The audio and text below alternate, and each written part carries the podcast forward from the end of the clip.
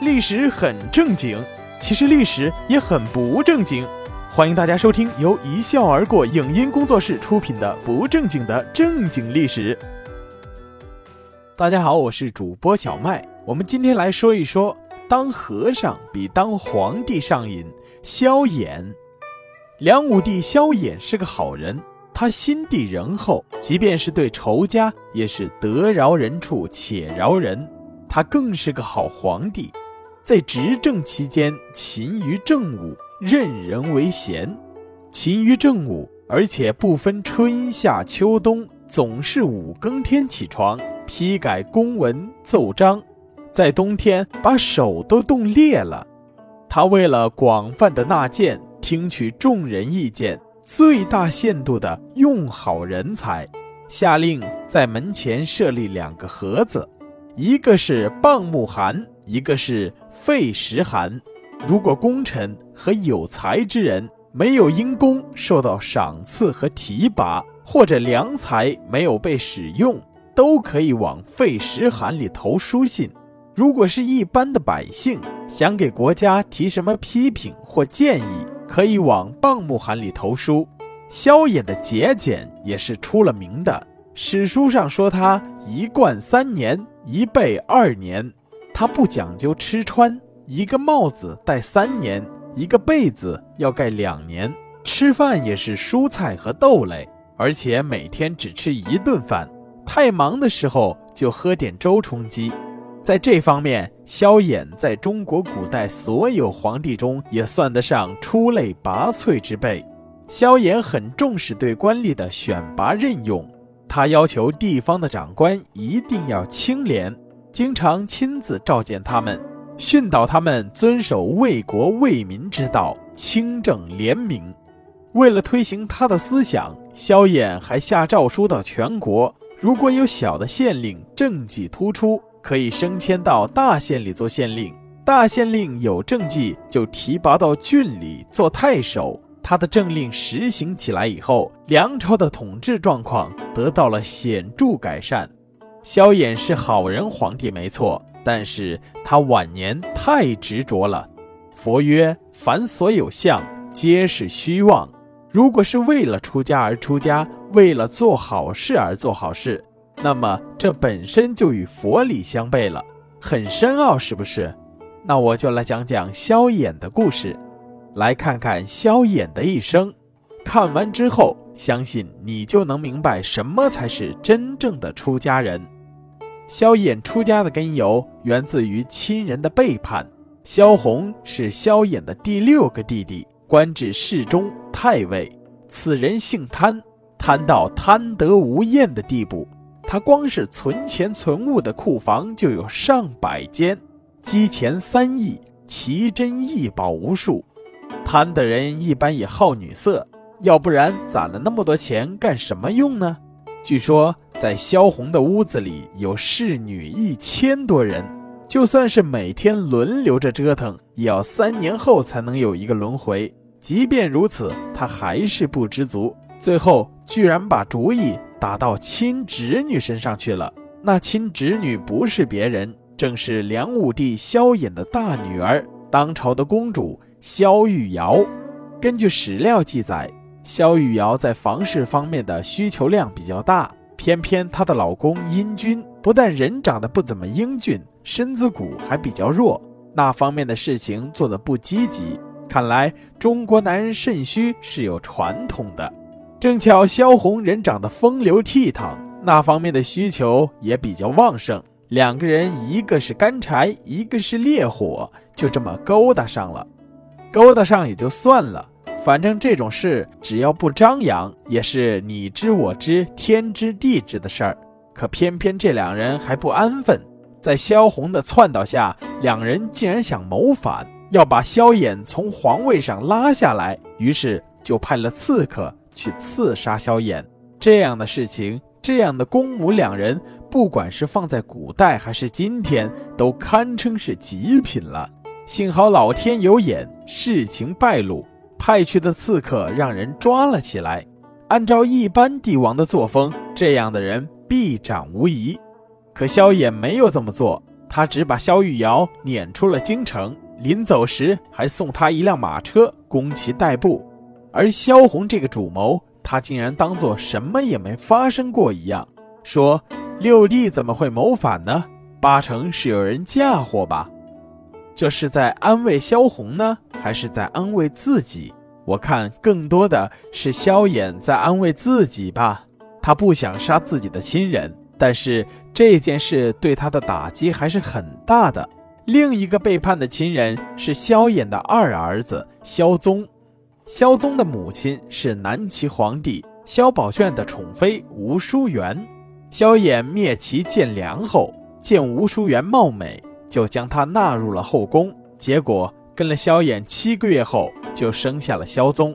懂点人事的人都知道，那萧宗肯定不是萧衍亲生的。萧衍也不是傻子，他也知道这肯定是萧宝卷的儿子。可即便如此，他依然视若己出，封他为王。还给他实权，封为将军。也许会有人觉得奇怪，萧衍就不怕萧宗得知自己的身世后谋反吗？恭喜你猜对了，萧宗后来真的就反了。不但反了，还在梁朝和北魏发生冲突时投靠了北魏。事情发展到现在，不管他是不是自己的亲生儿子，这都是大逆不道的死罪呀！事发当时，萧衍确实十分生气，撤销了萧宗的官职和封号，还贬吴淑媛为庶民。后来估计是吴淑媛被贬之后，没过多久就生病死了。萧衍心软，动了恻隐之心，不但恢复了吴淑媛的封号，还恢复了萧宗的官职。虽然说萧衍宅心仁厚，不计较他人的过失。可这两件事毕竟是亲人的谋反和背叛，对他的打击非常之大。他早期尊崇儒学，到了后期估计是心灰意冷，看破红尘，倾向了佛教。公元五百二十七年，萧衍改国号为大通。这一年是萧衍生命中的分水岭。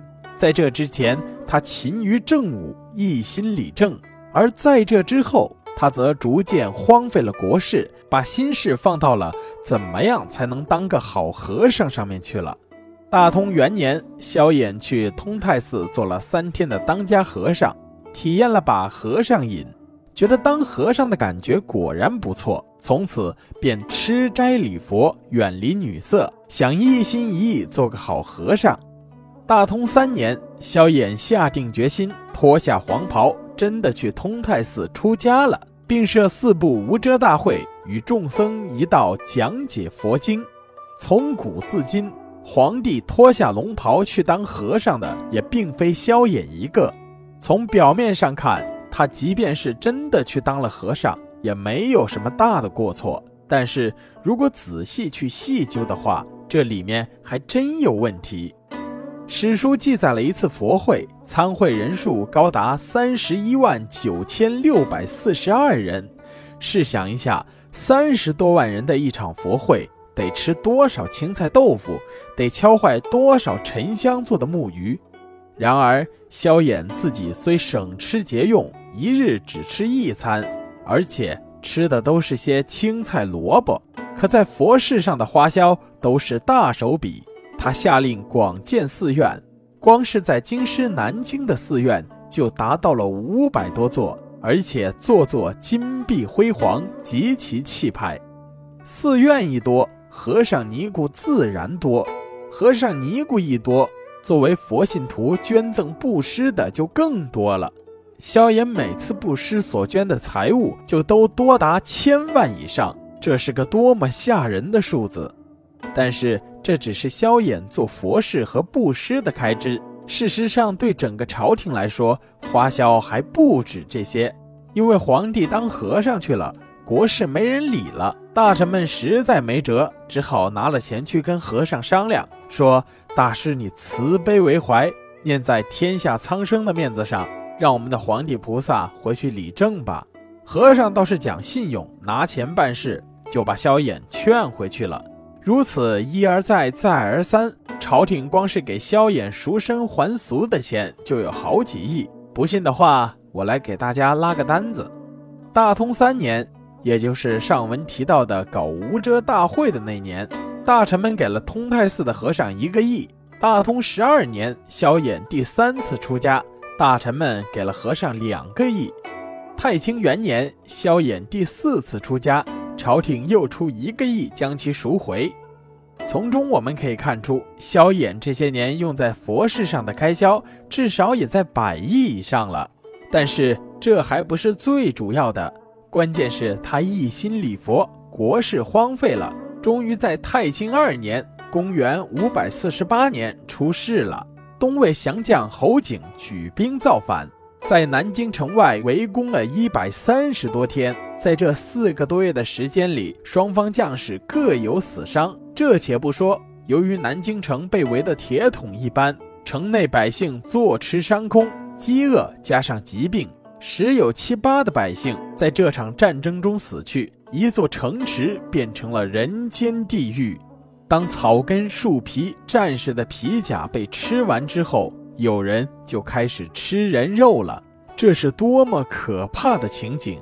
一边是人间地狱，一边是尊佛重道。这是多大的讽刺！后萧衍被抓，被囚禁在皇宫。有一天，萧衍躺在皇宫静居殿，嘴里发苦，索要蜂蜜不得，饥渴中逝世。萧衍最终作为一个开国的亡国之君载入史册，曾经辉煌的文治武功尽被世人忽略，舍身出家一前赎身之举也被当作年老昏聩的笑柄。仅留下了江山自我得之，自我失之，亦复何恨的长叹，徒留后人唏嘘。南朝四百八十寺，多少楼台烟雨中。最后说一则佛教典籍《五灯圆会》里的一段小故事。由于原故事是古文，直接翻译为白话文给大家。萧衍问曰。我即即位以来，吃斋礼佛，广造寺院，布施僧众，这算不算功德？达摩曰：这算不是什么功德。萧衍问曰：为什么这算不上功德呢？达摩曰：所谓善恶有报，为善者最重要的是灵魂。如果只为了追求实质的东西，何来的因，又哪来的果呢？萧衍问曰。那什么才是真功德呢？达摩曰：真功德不刻意追求，不造作。萧衍问曰：圣人所求的首要真谛是什么？达摩曰：这世上没有圣人。萧衍问曰：那你是谁？达摩曰：不知道。好了，感谢大家收听，这里是一笑而过工作室出品的不正经的正经历史。我是主播小麦，我们下一期再见。